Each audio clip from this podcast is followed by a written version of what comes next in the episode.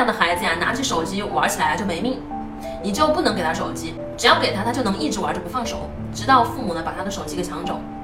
其实原因呢就在于他的自尊水平是极低的，他觉得啊，反正我是管不了我自己的呀，我这个人没有办法管好我自己的。因为这个父母整天就说你管不住自己呀，孩子就真的会逐渐长成父母嘴里描述的那个样子。原因就是因为呢，孩子他相信父母说的话，孩子在这个世界上他最信任的人就是他的父母，